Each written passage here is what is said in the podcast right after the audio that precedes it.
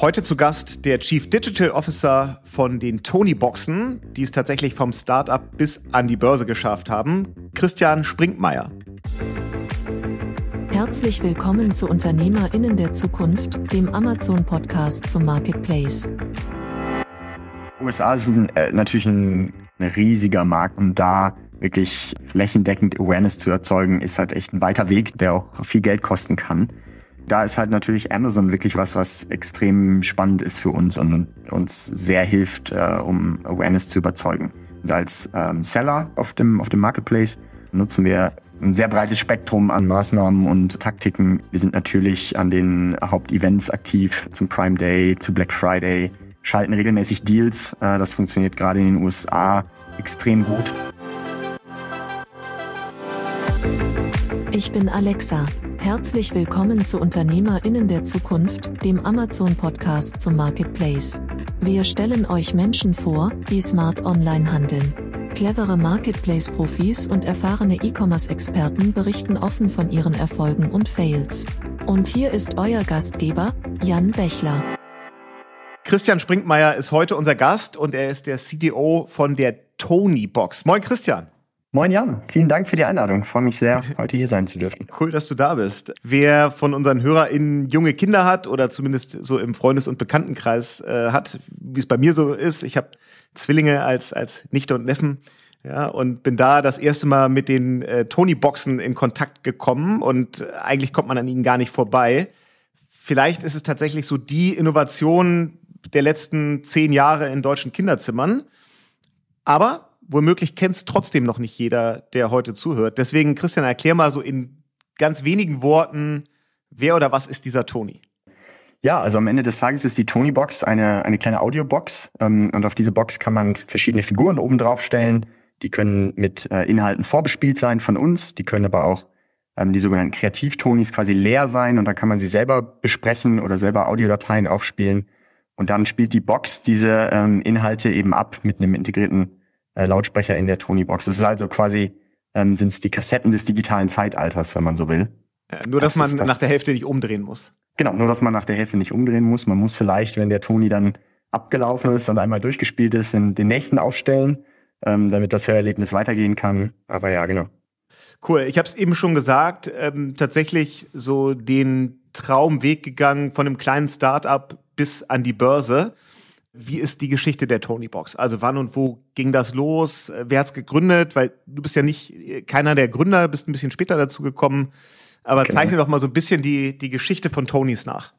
Ja, ich glaube, los ging's 2013, als Markus und Patrick, unsere beiden Gründer, ähm, sozusagen die Idee hatten und eben gemerkt haben, so im Kinderzimmer, die CDs fliegen darum, die Kassetten fliegen darum, aber irgendwie ist es eigentlich nicht so eine richtige kindgerechte Produkterfahrung und gesagt haben, da, da muss doch mehr gehen.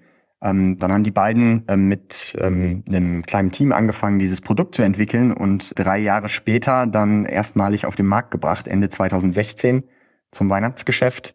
Ähm, das war sozusagen ähm, der, der Marktstart und dann äh, war es in den Jahren darauf, äh, ging es eigentlich immer darum, nur irgendwie zu versuchen, die, die große Nachfrage nach dem Produkt äh, ausreichend zu bedienen, weil ja, die dann eben schon sehr groß war und natürlich viele Eltern und Kinder einfach Lust hatten auf dieses Produkt, was äh, uns sehr freut. Ich bin dann im April 2020 an Bord gekommen, wo wahrscheinlich auch so ein bisschen eine neue Phase für das Unternehmen äh, mit losgegangen ist. Wir hatten es zu der Zeit, äh, glaube ich, absolut geschafft, in, im deutschen Markt sehr erfolgreich Fuß zu fassen, Product Market Fit zu haben. Und dann ging es eben zunehmend darum, das Ganze ähm, zu skalieren und eben auch insbesondere zu internationalisieren. Und da haben Markus und Patrick und die, äh, die, die restliche Führungsmannschaft sich dann glücklicherweise zu entschieden, das äh, Führungsteam nochmal auszubauen. Und so durfte ich an Bord kommen. Diese Reise wollen wir gleich noch so ein bisschen genauer verstehen. Mhm. Ja, ich habe das tatsächlich bei meiner Nichte und meinem Neffen, war ich beeindruckt. Also die haben auch die Tony-Box bei sich zu Hause stehen, mhm. aber ich war parallel dazu beeindruckt, wie jung die waren. Ich glaube, es waren so vier, als die angefangen haben, mit Alexa zu kommunizieren und dann eben auch über Alexa sich Hörspiele äh, von, weiß ich nicht, Spotify oder, oder Amazon Music abspielen genau. zu lassen. Das ist ja wahrscheinlich auch ein totaler Wettbewerbskanal für euch. Absolut. Also ich meine, genau wie du sagst, ne, die in, in Alexa, Kinder kommen immer früher in Kontakt mit diesen Technologien, mit, mit Smartphones und eben auch, auch Technologien wie Alexa und sind da sehr früh gewöhnt dran. Das heißt, absolut. Das ist auch äh, sicherlich Wettbewerb im weiteren Sinne, ja, klar. Dann bist du 2020 äh, zu Tonys dazugekommen. Du hast schon gesagt, so Thema Internationalisierung war, war so eines der großen mhm. Themen. Auf der Visitenkarte stehen hast du Chief Digital Officer. Das interessiert uns natürlich, was du da machst, aber mhm. fang doch noch mal so zwei Schritte vorher an. Wie wird man denn CDO bei den Tonys? Also was muss man vorher gemacht haben? Mhm. Ähm, ja, ich bin äh, studierter Betriebswirt, ganz simpel und habe dann ähm, eine Zeit lang in der Unternehmensberatung verbracht und hab, bin da irgendwann an den Punkt gekommen, dass ich gesagt habe, ich möchte gerne noch mal eine, eine Auszeit machen, mich umschauen, was es noch für spannende Optionen gibt und habe dann äh, eine Promotion an der RWTH in Aachen begonnen. Und das Spannende für mich war eigentlich, dass ich da eine halbe Stelle an der, ähm, am Gründerzentrum der RWTH haben konnte in der Zeit und viele echt klasse technische Startups äh, aus dem Aachener Umfeld mit BWL Basics coachen konnte. Ne? Also wie schreibt man einen Businessplan, wie ähm, stellt man den ersten Finanzplan auf? Ja, geht auf Investoren zu und so weiter und so fort. Und dabei habe ich eigentlich dann für mich gemerkt, dass das was ist, was mich sehr begeistert, das unternehmerische Arbeiten, äh, gerade im Digitalbereich und dass ich in dem Bereich eben auch selber tätig werden möchte. Genau, und habe dann nach oder gegen Ende meiner Promotion äh, mich entschieden, bei einem kurz zuvor gegründeten Düsseldorfer Startup mit einzusteigen. Mapudo hieß das. So, die Idee war quasi so eine Art Amazon für Metalle, wenn man will, für den Metallhandel. Ich meine, man kann auf Amazon ja auch Metalle kaufen, aber weitestgehend in sehr standardisierten Formaten und Abmessungen, kleine Mengen und so weiter. Und die haben eben versucht, äh, wirklich die Bedürfnisse des Metallhandels abzubilden und eine Plattform für den professionellen Metallhandel online zu bauen. Ich habe das dann zwei, zweieinhalb Jahre mitgemacht, initial als Chief Marketing Officer, später dann als einer von zwei Geschäftsführern. Und am Ende mussten wir es leider einstellen, weil es einfach schon ein sehr traditioneller und konservativer Markt ist und wir haben es äh, nicht schnell genug geschafft, diese, diese Nuss zu knacken, waren Wagniskapital finanziert und äh, hätten eine weitere Finanzierungsrunde gebraucht, die ist nicht zustande gekommen. Dementsprechend mussten wir das Geschäft dann einstellen. Genau, dann habe ich eine kurze Auszeit genommen, weil das war so ein bisschen Glück äh, im Unglück für mich. Zu der Zeit ist mein Sohn zur Welt gekommen. Und dann habe ich gesagt, okay, das wäre nicht sinnvoll, jetzt direkt was Neues zu starten, habe da eine Auszeit genommen und ähm, bin dann bei Obi Next, dem Inkubator von Obi, äh, eingestiegen, um mit denen zusammen das Handwerkervermittlungsgeschäft zu professionalisieren. Das habe ich ein gutes halbes Jahr lang gemacht und in der Zeit habe ich gemerkt, dass ich einfach aufgrund der Startup und, und Growth Experience, die ich vorher mitgebracht habe, ähm, nicht mehr ganz so konzerntauglich bin von den Arbeitsweisen. Klasse Team, ich hatte eine gute Zeit da, aber habe mich dann entschieden, als die Tonis mich angesprochen haben, quasi bei den Tonis an, an Bord zu kommen. So, das war so ja. der Schnelldurchlauf. Das haben die ja auch nicht ohne Grund gemacht, äh, dich anzusprechen. Ich glaube, du bringst ja dann viel mit, ne, von der, von der sicherlich exzellenten akademischen Ausbildung und Beratung mit so tiefem analytischem Know-how.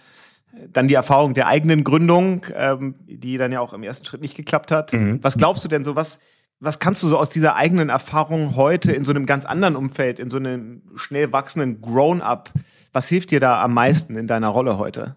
Sehr gute Frage. Ich glaube, ähm, wahrscheinlich ist es viel einerseits von dem strukturierten und analytischen Herangehen und auch der, der entsprechenden äh, Art und Weise zu kommunizieren. Und dann glaube ich, dass ich gerade in meiner Zeit bei Mapudo auch einfach viele Fehler gemacht habe, die mich sehr viel weitergebracht haben auf, auf inhaltlicher Ebene, sei es digitale Produktentwicklung, digitales Marketing. Ähm, und ich meine, am Ende des Tages ist es einfach so, aus Fehlern lernt man am meisten. Und deswegen glaube ich, dass ich davon auch immer noch sehr profitiere, quasi von diesen inhaltlichen Themen, die ich da gelernt habe, auf vielen Ebenen.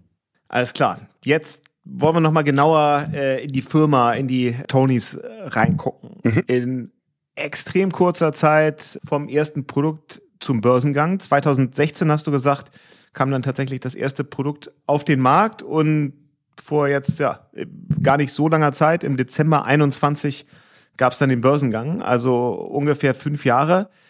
Erzähl mal so, so ein paar Eckdaten, ähm, die vielleicht auch öffentlich sind, die man erzählen darf. Wie groß seid ihr heute? Was macht Tonys an Umsatz? Wie viele Mitarbeiter stecken dahinter? Dass wir da mal so ein Gefühl dafür kriegen.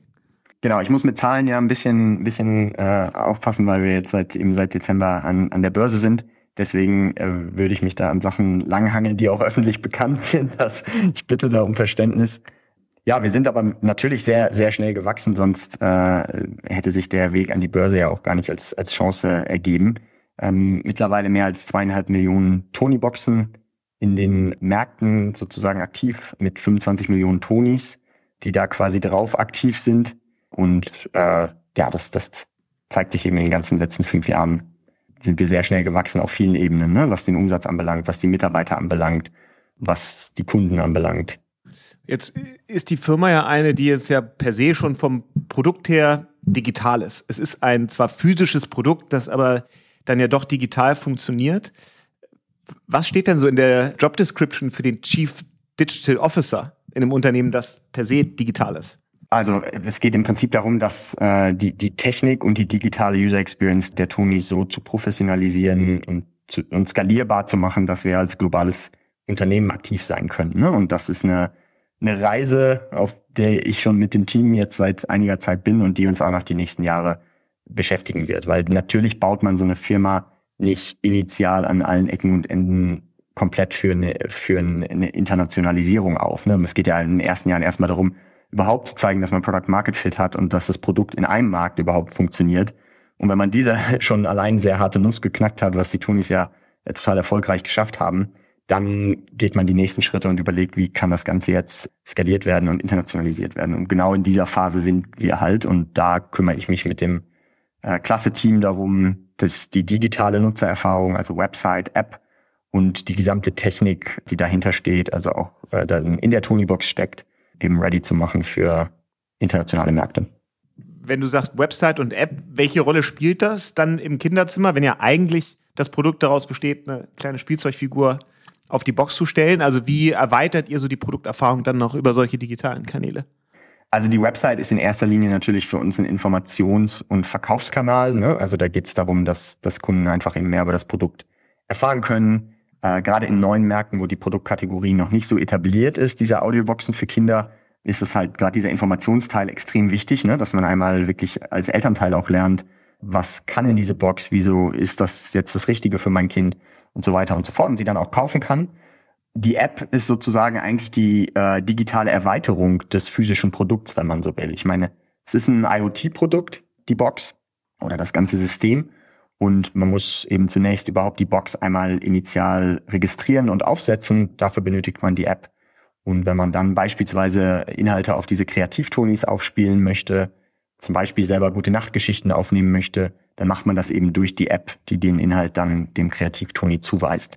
Genau. Und da, okay. haben wir, da haben wir noch viel vor in den ähm, nächsten Monaten und Jahren, was eine Erweiterung dieser digitalen Experience anbelangt.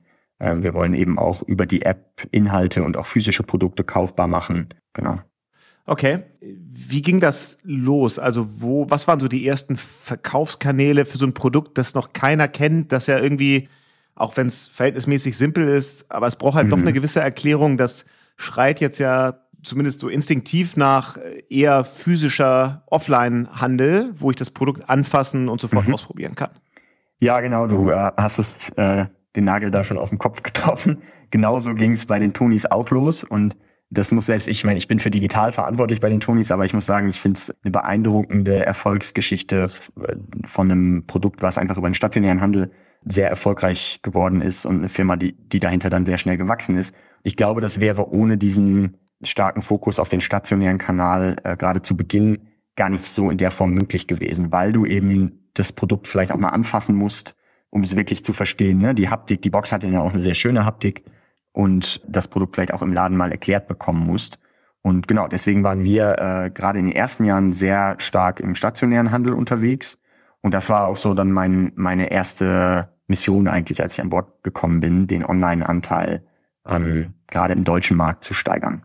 Jetzt in den internationalen Märkten sind wir da von vornherein ein bisschen gleichmäßiger in den Markt gegangen, so dass wir eben ein relativ ähnliches Verhältnis zwischen Online- und, und Offline-Kanälen haben. Und wie viel macht das jetzt, wenn man mal den, den Heimatmarkt Deutschland nimmt? Wie verteilt sich der Umsatz so auf die einzelnen Kanäle heute? Äh, der Großteil ist immer noch der, der stationäre Kanal aktuell, weil wir natürlich auch einfach in sehr vielen Point of Sales deutschlandweit vertreten sind. Aber die Tendenz also online ist, ist deutlich steigend, weil wir das jetzt eben auch stärker forcieren. Und das ist dann owned, also der, der eigene Online-Shop oder sind das äh, Marktplätze? Wo, wo kommt es dann her online?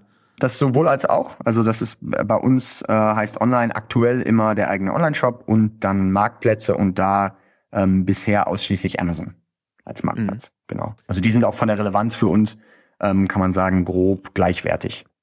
Jetzt ist Internationalisierung mit eurem Produkt ja gar nicht so einfach, weil, also mit Unterhosen äh, von Snox oder Socken ist es wahrscheinlich einfacher, weil bei euch reicht es ja nicht nur, ähm, die Produktbeschreibung auf Amazon äh, zu übersetzen ins Französische, Italienische, Englische und dann zu sagen, äh, zack, sind wir in einem neuen Markt drin, sondern das Produkt selber muss ja auch internationalisiert werden. Also der ganze Content, den ich über die Tonys dann abrufen kann.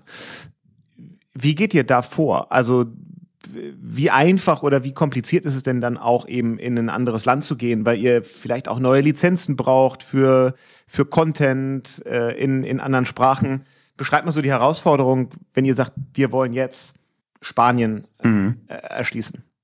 Ja, das ist, was du ansprichst. Und gerade wenn man das zum Beispiel mit einer Industrie wie der Fashion-Branche vergleicht, dann ist das bei uns definitiv äh, wahrscheinlich einfach kom etwas komplexer, die Schritte, die wir da gehen müssen, weil wir nicht einfach eine, eine Website oder eine, eine Product Detail Page auf Amazon übersetzen können. Ich meine, zunächst mal geht es darum, dass wir natürlich die Inhalte überhaupt in den relevanten Sprachen benötigen. Dann stehen da zum Teil unterschiedliche Lizenzgeber hinter. Ähm, das heißt, man äh, verhandelt auch gegebenenfalls nochmal mit einer ganz anderen Gesellschaft, die dann die Lizenzrechte wieder in einem anderen Markt hat. Und dann haben wir natürlich auch immer noch Zertifizierungsthemen. Ne? Also da kann es je Markt auch nochmal ähm, Unterschiede geben. Gerade bei unserer US-Expansion war das natürlich ein Riesenthema, die, die Zertifizierung eben für den US-Markt äh, zu erhalten, weil es eben ein Spielzeugprodukt ist, wo auch nochmal Elektronik drin steckt und Funktechnologie drin steckt. Äh, ja, also da sind viele Dinge, abzudecken. Ähm, das ist für uns aber auch eine große Priorität aktuell und auch in den letzten Jahren schon, das immer weiter zu standardisieren und für uns zu vereinfachen, so dass wir eben noch, noch einfacher und schneller internationalisieren können. Und da sind wir, glaube ich, auf einem super Weg. Genau. Was sind denn für euch die relevantesten Märkte, so wenn man es nach Umsatz kategorisiert? Status quo ist natürlich der Dachmarkt, einfach weil das der erste war. Deutschland, äh, Österreich, Schweiz für uns der ähm, größte Markt. Ich glaube, äh, zukünftig, wir sehen uns ganz klar als globale äh, Spielzeugfirma. Und äh, deswegen wird sich das wird sich das in den nächsten Jahren stark verändern vom Verhältnis. Und das sieht man auch schon jetzt, wenn man sich die letzten zwei Jahre anguckt. Unsere internationalen Märkte haben deutlich an Relevanz jetzt gewonnen, was was den Umsatzanteil anbelangt. Und äh, natürlich ist für uns sind die USA der der spannendste Wachstumsmarkt auf jeden Fall. Gibt's für euer Produkt eigentlich eine Saisonalität, weil das so ein klassisches Weihnachtsgeschenk oder Ostergeschenk ist? Oder gibt es die gerade nicht, weil es eben auch ein Geburtstagsgeschenk ist und Geburtstag gibt es halt 365 Tage im Jahr? Ja, ich, also es ist, wir sehen schon eine Saisonalität, weil natürlich sich das dann an Weihnachten und zu Ostern einfach nochmal häuft. Da suchen noch mehr Eltern, Großeltern, äh, Tanten, Onkels etc. Geschenke das Gute ist halt, Geburtstage finden das ganze Jahr statt, deswegen gibt's immer ein gutes äh, Grundrauschen und auch das ganze Jahr braucht man vielleicht mal einen Mitbringsel für irgendwie einen, einen kleinen Erfolg, äh, die Einschulung, äh, das erste Mal alleine Zähne putzen etc. Und da ist halt ein Toni mittlerweile, ähm, wenn es eine Toni-Box denn schon gibt, ein schönes, äh, eine schöne Kleinigkeit, die man eben mitbringen kann. Und genau, deswegen, wir sehen eine Saisonalität. Ich glaube, wie die aber viele andere Geschäftsmodelle einfach auch sehen im, im B2C-Bereich, ne, an, an Weihnachten und an Ostern. Ähm, ja. Ich fand das Beispiel ganz gut mit äh, das erste Mal alleine Zähne putzen. Das, das zeigt ja, wie viele unterschiedliche Anlässe es gibt, immer wieder einen neuen Toni zu kaufen. Ich weiß nicht, was, was kostet die Box und was kostet so ein Toni, der dann bespielt ist mit einem Hörspiel, so ungefähr? Die Box kostet aktuell knapp unter 80 Euro und der Toni kostet 14,99.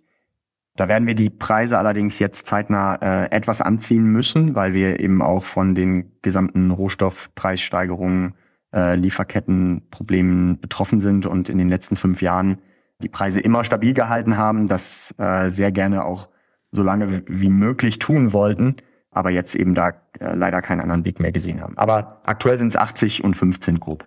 Die 80 Euro für die Box, wenn du sagen darfst, ne, wie viel Istkosten steckt da drin und wie viel Marge? Weil der, der hintergelegene Gedanke ist, müsste ich nicht eigentlich die Boxen so günstig wie möglich in den Markt bringen, ähm, also fast verschenken oder zumindest zu Selbstkosten, mhm. äh, um einfach eine Monster-Market-Penetration äh, zu erreichen weil dann eigentlich die Marge ja so in diesem Prinzip Druckerpatronen steckt, dass die Leute immer wieder die Tonys hinterher kaufen äh, und ich dann, wenn ich da gutes CRM mache, einfach so viele On-Top-Käufe äh, bekomme, die ich vielleicht gar nicht bekäme, wenn die Boxen zu teuer sind.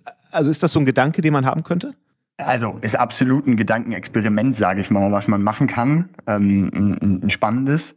Ich glaube, man darf trotzdem nicht unterschätzen, was so an Technik in der in der Box steckt. Ne? Also das ist ja für Kinder irgendwie, die merken fast nichts von dieser Technik. Ist ein sehr einfach zu bedienendes Produkt und das ist, glaube ich, gerade die äh, die Kunst darin, ne? dass das für den Kunden oder für den Nutzer, für die Kinder sich sehr wenig technisch anfühlt. Es steckt aber eben schon ein bisschen Technik drin. Deswegen haben wir auch einen, ja, natürlich einen gewissen äh, Kostenaufwand, äh, allein was die Materialien angeht, was die Produktion angeht, die Supply Chain angeht. Und deswegen wäre, also müssen wir halt ein, bisschen was natürlich an der, an der Box verdienen und deswegen die Preissetzung so, ja. Und trotzdem ist es ja so, dass wahrscheinlich ein ganz großer Wert im Thema CRM liegt. Absolut. Weil die Marge dann ja hinten rauskommt, wenn eben jemand zu der Box nicht nur fünf Tonys kauft im Laufe des Lebens, sondern eher 15 oder, oder 25. Wie ist denn da so euer Ansatz? Und vor allen Dingen, wer ist eigentlich die Zielgruppe? Also ist, mhm. ist die Zielgruppe aus einer Marketing-Sicht eher, sind das eher die Eltern, weil die am Ende das Geld haben? Äh, oder sind es die Kinder, weil die diejenigen sind, die so lange quengeln, bis Oma, Opa oder die Eltern äh, den nächsten Tony kaufen? Ja, ich versuche es mal schrittweise zu beantworten und zu erklären. Also letzten Endes absolut richtig. Die Box ist sozusagen die, die Plattform. Ne? Wir sehen das als die Plattform an. Ähm, die muss quasi einmal erworben werden und im Kinderzimmer stehen, wenn man quasi Zugang zu dem ganzen Content erhalten kann über die Tonis dann, äh, die es eben bei uns gibt. Und das Thema Zielgruppe ist ist eine sehr, sehr spannende Thematik, weil letzten Endes haben wir ja sozusagen eigentlich zwei Zielgruppen. Ich versuche mir das immer so ein bisschen so zu erklären, dass wir äh, die Kunden haben, die eben das Geld da am Ende für bezahlen, was in der Regel die Eltern, die Großeltern, Freunde etc. sind. Und dann haben wir die Nutzer des Produkts und das sind natürlich die Kinder. Teilweise auch zusammen mit den Eltern, muss man sagen. Das ist was, was wir sehr viel zurückgespielt bekommen, dass wirklich Familien zusammen das Produkt benutzen. Aber wenn man jetzt darüber nachdenkt, was das fürs Marketing bedeutet, dann ähm, am Ende müssen wir natürlich gerade, was die Box angeht, das Marketing auch auf die, auf die Eltern und die Verwandten und Bekannten ausrichten, damit sie eben verstehen, was sind jetzt die Mehrwerte des Produkts für mein Kind. Ich glaube, die bei den Tonys ziehen dann natürlich die äh, ganzen Kindheitshelden äh, extrem auch bei den Kindern. Ne? Und das ist auch was, was wir sehen, immer wenn wir neue Tonys launchen. Das machen wir ja in sehr regelmäßigen Abständen. Äh, und da eben ja bekannte, aber manchmal auch auf den ersten Blick weniger bekannte Kindheitshelden dabei sind, dann zieht das extrem und dann entsteht da auch eine große Nachfrage auf Seiten der Kinder, eben diese, diese neuen Tonys zu, zu bekommen. Aber wie macht ihr das dann aus einer CRM-Sicht? Weil mhm wenn die Leute im äh, stationären Handel äh, die Tony-Box kaufen, habt ihr erstmal keine Kundendaten, über die ihr sie ansprechen könnt, um ihnen überhaupt zu sagen, dass es jetzt den Lucky Luke Tony gibt oder mhm. äh, den Paw Patrol Tony oder was auch immer an neuer Serie rauskommt. Wenn ihr es über Amazon macht, habt ihr sie auch nicht so richtig. Also auch da ist CRM ja jetzt nicht immer super mhm. einfach. Ähm, am einfachsten ist es wahrscheinlich über den eigenen Shop, aber haben sich da irgendwie Mechanismen rausgebildet, die oder, oder gute Taktiken rausgebildet, die euch dabei helfen? Oder ist es die App? Ja, das, also da, das ist ein super spannendes Thema für uns. Ich sage da gleich was noch mal ein bisschen mehr zu. Ich glaube, das, was uns unterm Strich am meisten hilft, ist einfach die Begeisterung und Liebe für dieses Produkt äh, der Familien. Ne? Und die, das ist die beste Retention, die, die neuen Tonis, die wir regelmäßig launchen, dass die einfach so Begeisterung erzeugen, dass Eltern und Kinder immer wieder zurückkommen und weitere Tonis kaufen wollen. Also da ist ein gewisser Automatismus, sage ich mal, drin, dadurch, dass wir es einfach immer wieder schaffen, schöne ähm, Produkte mit tollen Inhalten auf den Markt zu bringen.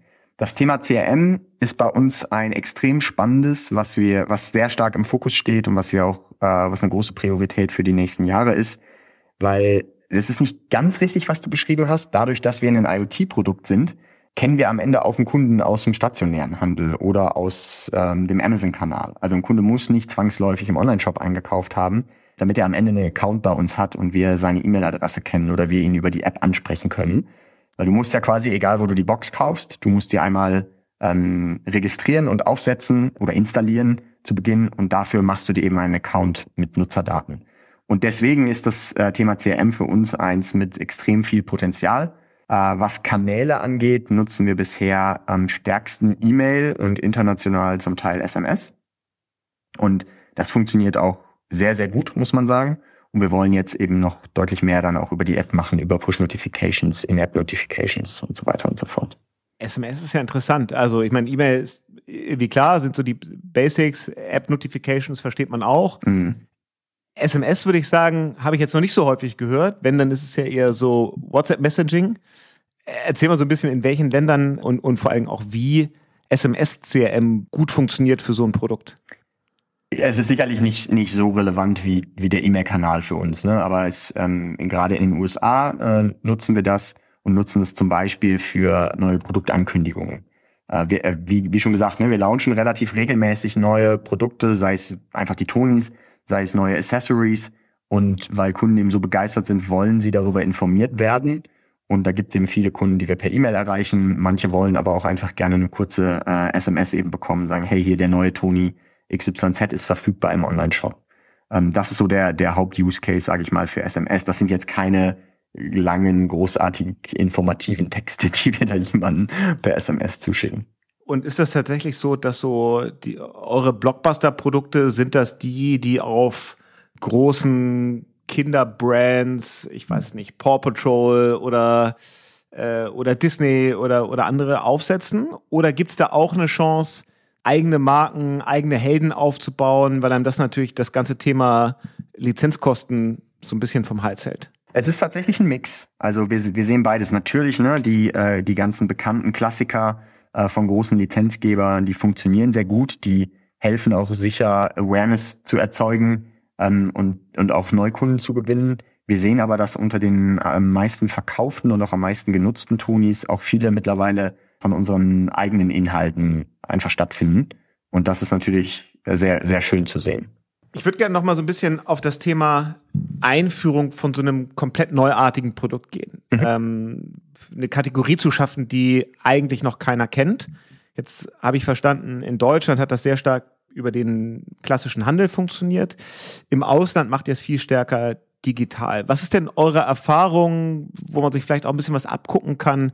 Welche, welche Instrumente, welche Advertising-Kanäle, welche Content-Formate, was hat da für euch besonders gut funktioniert oder was, wie geht ihr vor, wenn ihr jetzt sagt, USA, neuer Markt, mhm. da wollen wir diese Produktkategorie jetzt äh, einführen? Ja, USA ist ein, äh, natürlich ein krasses Beispiel, weil es halt allein so ein riesiger Markt ist und da wirklich äh, flächendeckend Awareness zu erzeugen, ist halt echt ein, ein weiter Weg, der auch, der auch viel Geld kosten kann ja, man muss sagen, Internationalisierung, da ist halt natürlich Amazon wirklich was, was extrem spannend ist für uns und, uns sehr hilft, äh, um Awareness zu überzeugen. Also wir sind, wir sind als ähm, Seller tätig auf dem, auf dem Marketplace und da nutzen wir gerade international auch ein sehr breites Spektrum an, an Maßnahmen und, und Taktiken über eigentlich kontinuierlich Amazon Ads, die wir schalten. Ähm, wir sind natürlich an den äh, Hauptevents aktiv, zum Prime Day, zu Black Friday, schalten regelmäßig Deals. Äh, das funktioniert gerade in den USA extrem gut. Besser als in Europa? Wir haben da bisher mehr Erfahrung in den USA mit gesammelt einfach. Wir wollen das in Europa jetzt auch mehr machen. Aber bisher basieren unsere Erfahrungen da primär äh, auf, aus den USA. Und da hat, hat es sehr, sehr gut funktioniert in der Vergangenheit. Genau. Und macht ihr das alles in-house? Nee, nicht, nicht ganz alles in-house. Äh, da muss ich an der Stelle äh, einen Wettbewerber von euch tatsächlich äh, lobend erwähnen. Wir arbeiten in Europa mit äh, Remazing äh, auf aus Hamburg ja sehr erfolgreich zusammen. In den USA ähm, sind wir da, werden wir da auch unterstützt, haben mittlerweile aber auch die ersten Inhouse-Kolleginnen und Kollegen in den USA. Okay. Wenn ich mich so zurückerinnere, als, weiß nicht, so Mitte der 80er, ne, als ich so äh, Kind war und viele Hörspiele über Kassetten gehört habe. Klar, da, ab und zu gab es mal Kassetten neu geschenkt oder man hat sie sich vom Taschengeld gekauft. Es gab aber einen riesengroßen Zweitmarkt. Einfach über Flohmärkte, auf die ich dann gegangen bin und mir irgendwie Hörspiele gekauft habe und meine alten auch verkauft habe. Gibt es das für die Tony-Boxen eigentlich auch? Also es schreit ja danach, dass man Tonys, die man einmal benutzt hat, später weiterverkauft, weil da nutzt sich ja nichts ab. Ja, das gibt's absolut, auf, auf jeden Fall. Das, das sieht man in diversen Facebook-Gruppen, die ja extra genau für diesen Zweck gegründet wurden. Ähm, das sieht man auf, auf eBay Kleinanzeigen. Das sieht man schon allein daran, dass mittlerweile viele Bibliotheken ja Tonis zum Verleih anbieten, was ich total spannend finde. Ähm, also du kannst dann in die Bibliothek gehen und dir halt einen Toni ausleihen für eine gewisse ja, Zeit. Das habe ich früher auch gemacht. Ähm, exakt, genau. Und das, ja. das äh, haben wir mit den Tonis jetzt sozusagen auch geschafft oder hat sich ergeben, dass das, dass das so passiert. Also das gibt's und das ist auch was wir jetzt nicht schlimm finden. Unser Ziel ist es natürlich immer auch wieder neue Inhalte rauszubringen und die gibt's dann natürlich initial letzten Endes nur bei uns quasi oder bei unseren Händlern. Und äh, deswegen kann das, glaube ich, gut koexistieren. Jetzt lass uns mal noch vorne gucken, wenn man so über Produkt- und Serviceerweiterung nachdenkt. Was habt ihr da so an Ideen? Was ist da so auf der Roadmap? Was kommt nach dem Hörspiel? Gibt es da Gedanken, wie man das noch erweitern kann? Wie man vielleicht auch Kinder so ein bisschen, wenn sie wachsen und das Hörspiel vielleicht weniger wichtig wird, wenn visuelle Dinge wichtiger werden? Habt ihr da Gedanken, wie man da so die, die Lebensdauer eines Nutzers länger begleiten kann? Ah, total, absolut. Äh, am Ende des Tages muss man sagen, das ist auch was Spannendes bei so einem Produkt, was ja schon irgendwie zu Kreativität anregt und animiert. Wir haben auf jeden Fall immer genug Ideen, was wir noch weitermachen können. Aktuell sind wir sehr fokussiert auf das Hörerlebnis quasi ne, und das Hören und das sozusagen noch zu erweitern und äh, zu verbessern. Das muss nicht ausschließen, dass es irgendwann nicht vielleicht auch mal visuelle Themen gibt. Aber äh, ich sag mal jetzt in den nächsten zwei, drei Jahren würde ich sagen, sind wir schon stark fokussiert auf, auf weiter erstmal den Hör-Use-Case und auch da kann man natürlich noch viel machen. Ne? Ich sehe da auch gerade jetzt für den Digitalbereich die Rolle der App, ne? dass man interaktive Dinge macht, wo man eigene schöne Geschichten erstellen kann, vielleicht mit Soundeffekten hinterlegt und sich die dann auf seinen Kreativtonis über die Box anhören kann. Also ich glaube, wir haben, wir haben im Digitalbereich extrem viel Produktentwicklungspotenzial. Wir haben das aber auch im physischen Bereich, sei es was vielleicht nochmal andere Toni-Formate angeht, neue Plattformen sozusagen zusätzlich zur Tony-Box, zur jetzigen Tony-Box. Äh, da sind wir gerade an vielen Themen dran und das Thema Produktinnovation, Produktweiterentwicklung ist eine große äh, Priorität für uns aktuell. Aber eben stark fokussiert auf das Hörerlebnis und gerade noch nicht auf weitere visuelle Themen zum Beispiel. Verstanden. Also es bleibt spannend bei äh, den Tonis. Ich finde es ist eine Monster-Erfolgsgeschichte so aus Deutschland heraus. Ich finde immer noch eigentlich zu wenig erzählt. Jetzt gab es natürlich rund um den IPO irgendwie schon viel Berichterstattung. Aber ich finde, es ist immer noch nicht genug im Radar, was da für eine geile, innovative Firma aufgebaut worden ist und was sie damit noch aufbaut. Wir werden das im Blick behalten, da bin ich mir sicher. Ähm, freuen uns, wenn wir da zu gegebener Zeit mal von euch äh, ein Update bekommen, was so passiert. Sehr gerne. Und dann bleibt noch natürlich die Abschlussfrage, die wir allen unseren Gästen stellen. Ähm, wie viel, wie gut bist du denn selber so als Online-Shopper? Wie viel Bestellungen hast du bei Amazon so in den letzten zwölf Monaten gemacht? In den letzten zwölf Monaten waren das bei Amazon roundabout äh, 50 Bestellungen, also gut eine pro Woche. Ähm, das ist gutes die, Mittelmaß hier im Podcast. Ich, ich wollte gerade fragen, ich vermute mal, damit bin ich irgendwo nur im soliden Mittelfeld. Ja, gute ähm, Mitte. Ja, gute Mitte, genau. Ja, also wir sind, äh, na, natürlich bestellen wir auch viel online, so sag ich sag mal, als Haushalt aber jetzt auch nicht komplett übertrieben. ja, sehr gut. Und die Anschlussfrage, äh, neben Amazon, was ist so dein Go-To-Online-Shop? Ähm, natürlich der Tonis Online-Shop.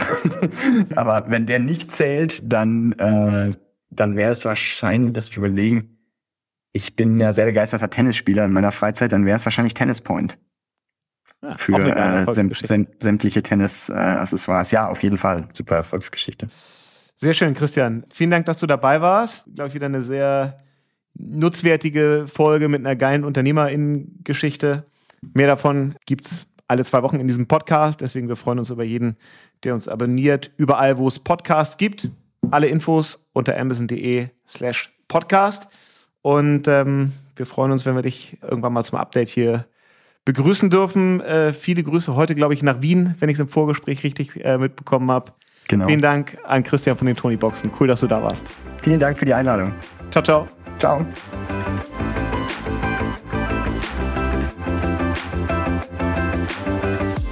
Das war UnternehmerInnen der Zukunft, der Amazon-Podcast zum Marketplace. Weitere Informationen zum Podcast und unseren Gästen findet ihr auf www.amazon.de/podcast. Bis zum nächsten Mal.